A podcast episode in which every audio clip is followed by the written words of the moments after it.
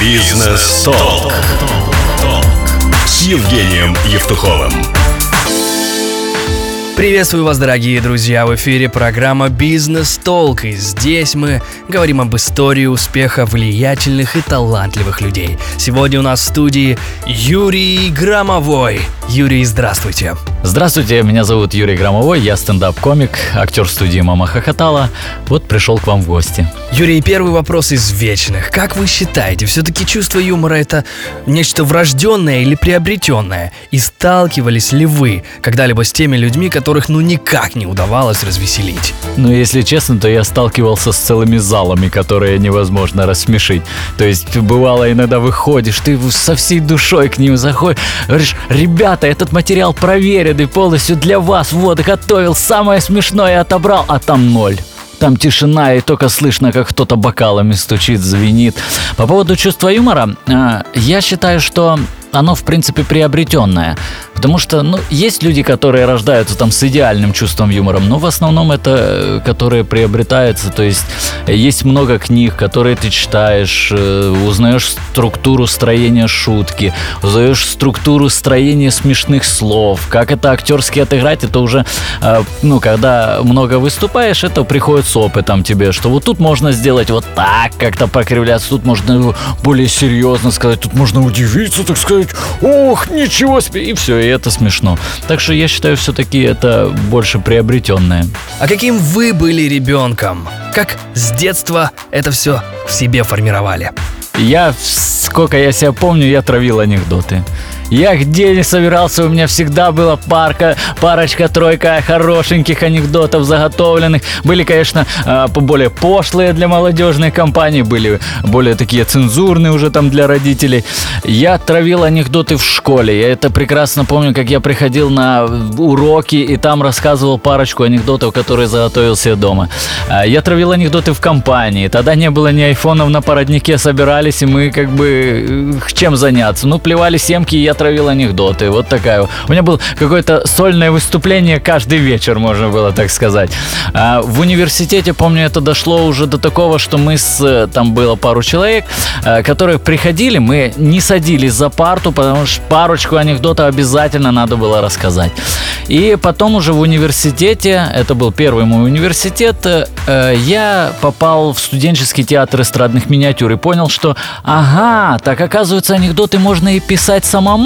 То есть, ну не факт, что анекдоты, шутки можно писать. И вот как-то с того момента оно закрутилось. То есть точно я не был застенчивым. Оно вот так вот шло, шло, шло, и вот как бы уже вышло в какое-то обыкновенное русло юмориста. На Фейсбуке написано, что вы окончили Киевский национальный университет строительства и архитектуры. Но в интернете есть также информация о том, что вы заканчивали Карпенко Карова и также работали в театре. Как в семье было? Получается, первое образование по совету родителя, а второе уже исходя из внутренних побуждений. Так ли это? Ну, можно было сказать, не, нет, нет, я сам выбирал, естественно, это мой выбор. Нет, конечно, родыки сказали, ты идешь, будешь строителем? Я говорю, ребята, я вообще хотел быть режиссером. Нет, ты будешь строителем, а в частности технологом, потому что это очень перспективная профессия. Я сказал, ну окей. И вот я пошел, туда был небольшой конкурс, я попал, но все равно вот это вот анекдотическое какое-то начало, оно взяло свое, я попал все-таки в студенческий театр эстрадных миндюр, я почему-то верил в то, что я занимаюсь самодеятельностью, и каждый преподаватель должен ставить мне хорошую оценку. Но все было наоборот, потому что все говорили, что ага, вот, если ты занимаешься творчеством, значит у тебя есть еще и время на учебу, поэтому тебе сейчас два, придешь и пересдашь. И вот так вот оно закрутилось со второго курса. А, я первый семестр закончил полностью на пятерке. Абсолютно все было, все было идеально. У меня 4, 5, 4, 5, все прекрасно. И в какой-то момент я попал вот э, в эту самодеятельность, и все. И дальше пошли 3, 3, 3, ну максимум 4, это, конечно, потолок. Начались фестивали, начали ездить по разным там местам Украины. И все, учебы дальше не было. Окей, а как вы считаете, может ли человек в 16-17 лет определить дело своей жизни и выбрать правильный университет, правильную специальность? И если нет, то какой возраст оптимальный? Ну вот я думаю, что после окончания первого университета я реально знал, что мне нужно. То есть в 16-17 лет это, ну, это невозможно, мне кажется. А вот после окончания университета, я не знаю, э, на самом деле, если бы я не учился, возможно, я бы тоже таким бы занимался. Если я учился, ну, как-то я, я не могу определить, что, что дало вот именно, что стало причиной того, что я именно начал заниматься э, творчеством. То есть в 21, в 22 ты уже четко понимаешь, что тебе нужно от этой жизни. До этого, ну, наверное, вряд ли. Тюря, какой была ваша первая работа и на что вы потратили вашу первую зарплату? Чем вы занимались до того, как попали на экраны наших телевизоров? И работали ли вы какое-то время по вашей первой специальности? По сути, да. Я закончил университет, и год, ровно год я проработал э, в строительной лаборатории, чисто по специальности, технологом, но это было очень классное время, потому что каждый раз, когда я приходил на работу, э, мне нужно было бежать, э, ну, заниматься там всякими разными юмористическими делами, и мне каждый раз, каждый день я придумала отмазку, Почему мне нужно уйти с работы? Я каждый раз придумывал новую отмазку, интересную, веселее предыдущей, не, не веселее. Я, я складывал историю целую, что, ага, значит, вчера я бабушку переводил через дорогу, значит, сегодня такое невозможно. Значит, сегодня я, возможно, я застряну в лифте. Или там мне надо уйти, потому что там кошка рожает или что-то типа такого. То есть каждый раз я придумал что-то новое. И э, когда я год проработал, я понял, что ну не то, не то, абсолютно не то. А помните тот судьбоносный момент, когда все в вашей жизни пошло по-другому? Возможно, это был кастинг «Мама хохотала». Э, на самом деле, э, как такого кастинга не было. Э, это было желание, просто большое желание. Э, я позвонил Роме, руководителю студии Мама Хатала, я сказал, Ромчик, хочу выступить. И э, чтобы не соврать, наверное, Роме, к руководителю, каждый день, ну, человека три пишет о том, что я хочу у вас выступить. По-любому я хочу выступить, но на этом точка. То есть люди хотят и точка.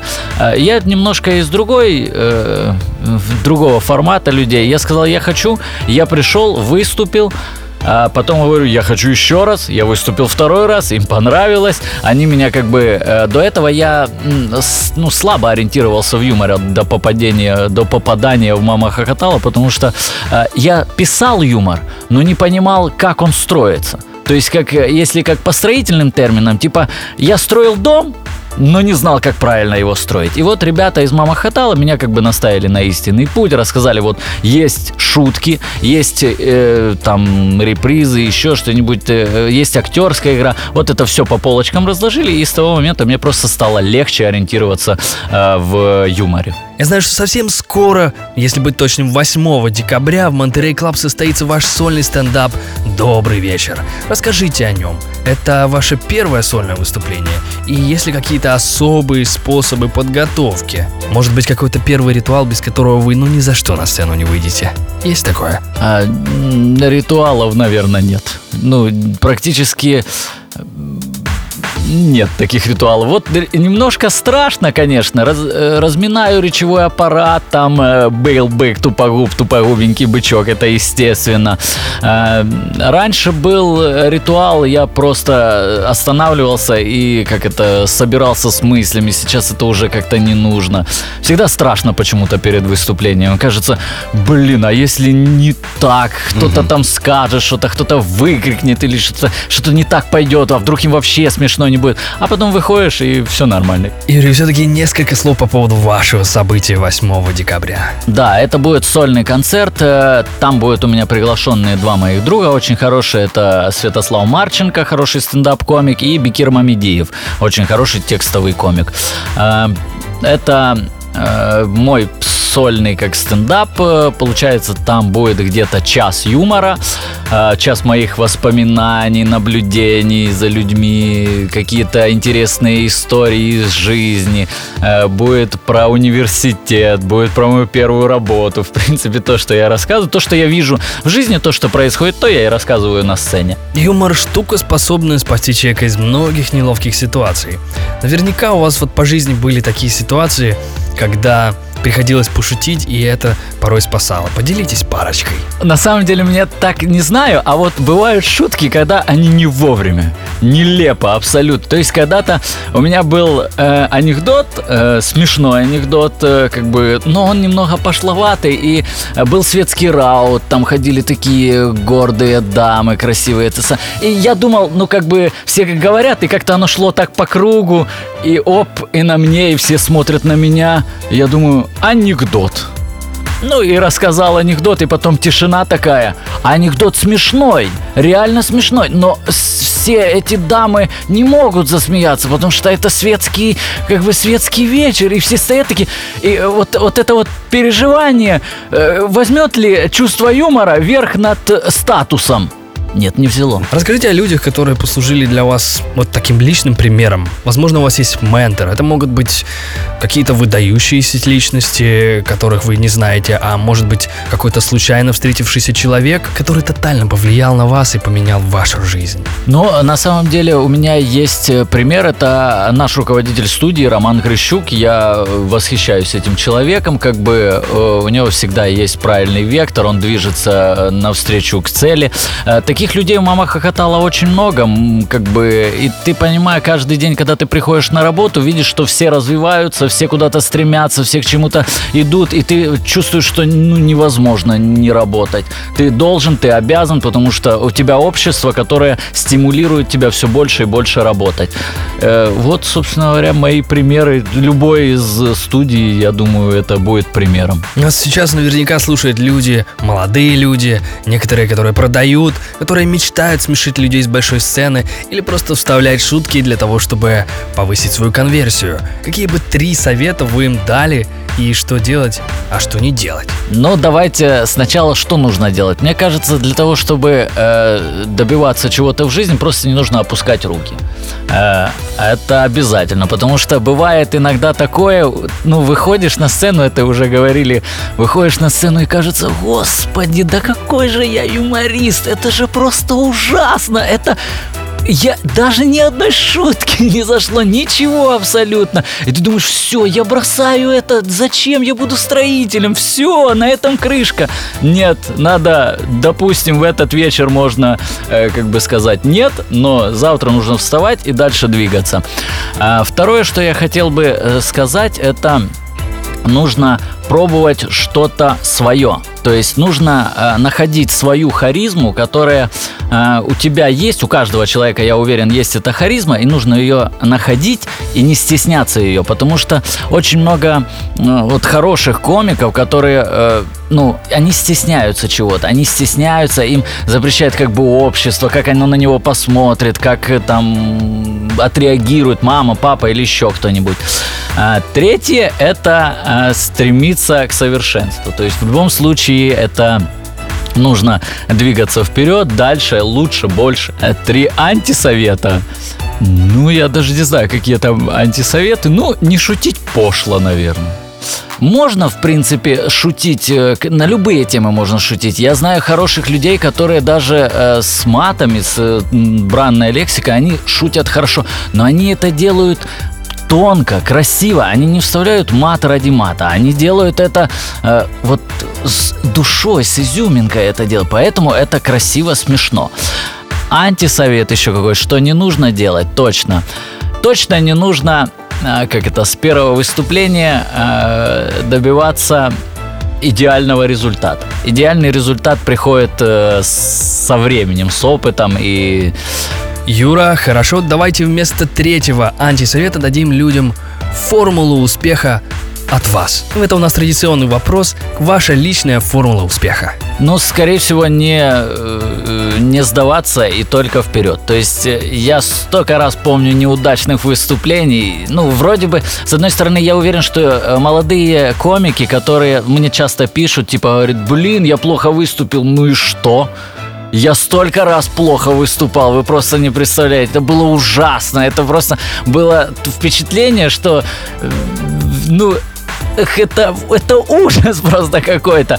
Но иногда бывало, я просто царь мира. Я король, я все, я тут могу... И главное найти вот какой-то баланс между вот тем, что э, я, я унылая г, и я просто король мира. Ну, где-то рядышком. Ну, плохо, выс... ну, плохо выступил, ну, бывает. Или выступил хорошо, ну, хорошо выступил, прекрасно. Идем себе дальше спокойно. Окей. Спасибо вам большое, Юрий Громовой, автор и участник проекта «Мама хохотала». И напомним, что 8 числа будет его сольный стендап «Добрый вечер!» С вами был Евгений Евтухов, это «Бизнес Толк», и я желаю вам успехов и удачи. Бизнес Толк с Евгением Евтуховым.